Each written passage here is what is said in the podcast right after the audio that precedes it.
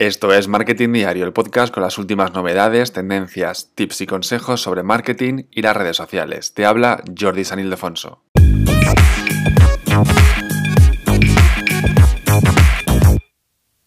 Y vamos allá con las novedades de esta semana en redes sociales. La primera es WhatsApp, y es que viajamos hasta la aplicación de WhatsApp para hablar de las comunidades de WhatsApp. Y es que las comunidades no llegan para reemplazar a los grupos, ¿no? Que sería un poco, eh, tenemos las conversaciones uno a uno y luego tenemos los grupos de WhatsApp.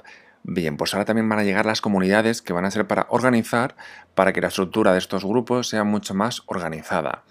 Es decir, por ejemplo, Puedes tener eh, un grupo de padres, un grupo de actividades extraescolares, un grupo de organización de eventos y un grupo para, por cada clase, por ejemplo, ¿no?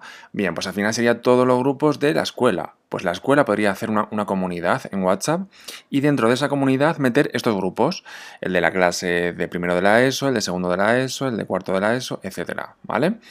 Al igual que en un negocio, puedes tener una comunidad de tu negocio y luego tener un grupo de WhatsApp con tus empleados, con los directivos, con los clientes, diferentes grupos de WhatsApp, pero dentro de esta comunidad de WhatsApp. Con lo cual, lo que va a hacer estas comunidades va a ser organizar un poco todos estos grupos que tenemos en la aplicación. Además, el número de teléfono de quienes forman parte de una comunidad solo será visible para los administradores de estas comunidades.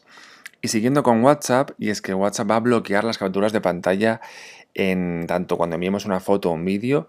En estas fotos y vídeos que enviamos de que solamente se puede ver una vez, lo, sabéis, ¿no? Que en WhatsApp puedes enviar una foto o un vídeo que solo se vea una vez. Bien, pues hasta ahora se permitían las capturas de pantalla, que era un error, entiendo, porque si está hecho para que solamente se vea una vez, se tiene que evitar esa captura de pantalla, ¿vale? Pues ya WhatsApp en la próxima actualización va a evitar que podamos hacer capturas de pantalla. Cuando alguien intente hacer una captura de pantalla en estos vídeos efímeros o fotos efímeras, no le va a dejar, que es la gracia, porque si solamente te dejo que la veas una vez, es para ello, ¿no? Si al final puedes hacer una captura de pantalla, pues para eso no tenemos estas fotos y vídeos efímeros de WhatsApp que ya ha solucionado este error para la próxima actualización de la aplicación. Siguiendo con aplicaciones de, de mensajería, tenemos a Telegram. No sé si sabes, pero Telegram tiene una versión premium una versión premium eh, para suscriptores que te deja, como así funcione super top, te deja tener, seguir hasta mil canales en Telegram, enviar archivos de hasta 4 GB de tamaño o disponer de mayores velocidades de descarga pues de documentos, vídeos, etcétera, que para mucha gente es muy interesante porque hay mucha gente que utiliza Telegram para este tipo de cosas. Bien, si más o menos eh, Telegram cuesta unos 6 euros, Telegram Premium va a pasar a costar la mitad, 2 euros y medio, ¿de acuerdo? Es decir, ha bajado el precio Telegram del Telegram Premium, bueno, porque parece ser que no está consiguiendo pues esos clientes que se pensaban que iban a tener para evitar, la publicidad. O sea, lo que hizo Telegram fue lanzar su versión Premium para evitar la publicidad dentro de la aplicación, a diferencia, por ejemplo, Instagram, Twitter, etcétera, que eh, sí que tiene publicidad, Telegram dijo, mira, pues en vez de publicidad lanzo la versión premium, pero parece ser que no está teniendo mucho éxito, con lo cual ha bajado el precio a casi la mitad del precio total.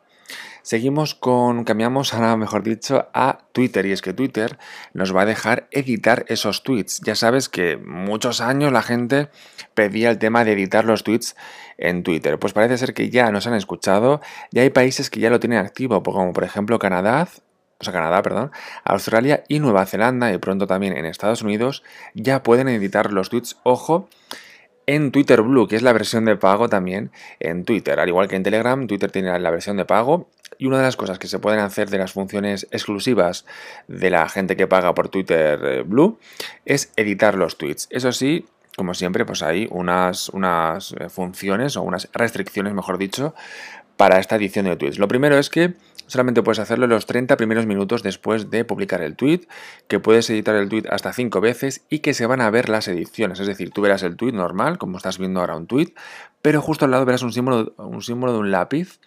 Eso significa, si pulsas encima, que ha sido editado y podrás ver las ediciones que ha hecho. ¿Vale? Y te repito, solamente puedes hacerlo dentro de los 30 primeros minutos y editar hasta 5 veces el tweet.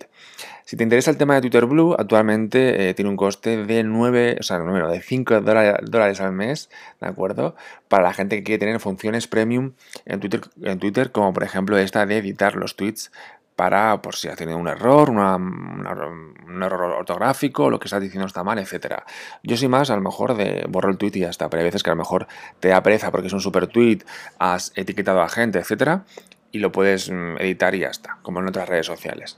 Por de momento solamente está en algunos países y la versión premium de Twitter, pero se espera que llegue a todo el mundo en los próximos meses. Seguimos con Twitter y es que ha actualizado eh, su opción de cuentas profesionales. Ya sabes que en Twitter puedes tener una cuenta profesional y eh, ahora veremos una pestaña nueva de análisis de Analytics, como Twitter Analytics que tenemos.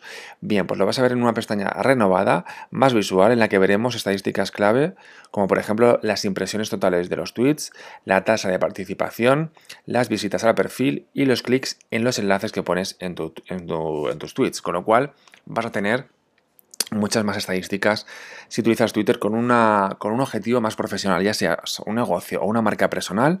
Si tienes objetivos profesionales, es importante el tema de las analíticas, de las métricas. Es muy importante analizar. Yo tengo un Excel semanal de redes sociales y de mi blog donde meto los datos de impresiones, de alcance, de clics, de visitas al perfil. Según la red social te da unas estadísticas u otras. Y, tengo un Excel donde cada semana, los viernes, analizo esto para ver pues, si ha mejorado, ha empeorado, qué he hecho, por qué ha bajado, etc.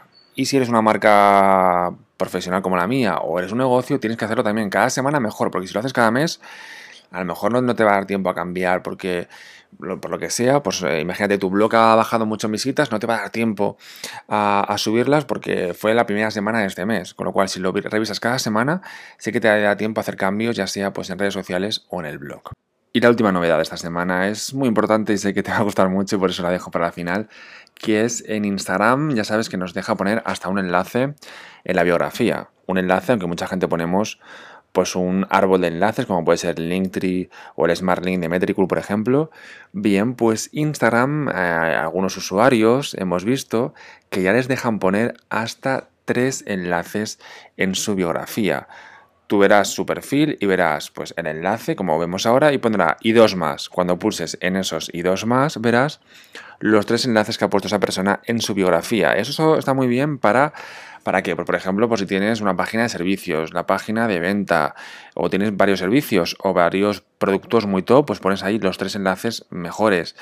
O el enlace a la página de blog, el enlace a la newsletter, el enlace a tu página de venta.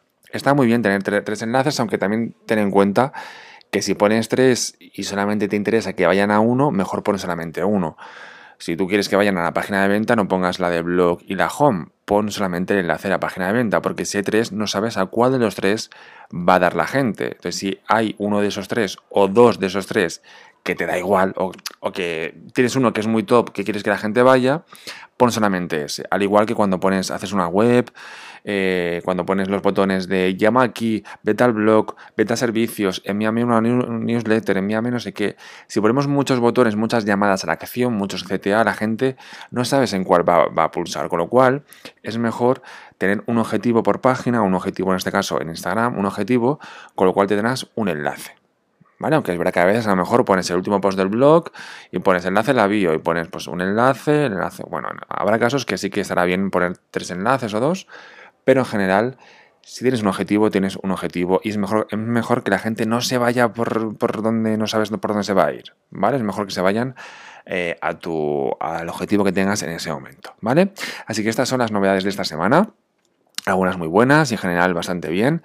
Veremos esta semana qué novedades nos traen las redes sociales. Te las contaré como siempre la próxima semana aquí en el podcast eh, Marketing Diario y también en mi web en jordisanildefonso.com.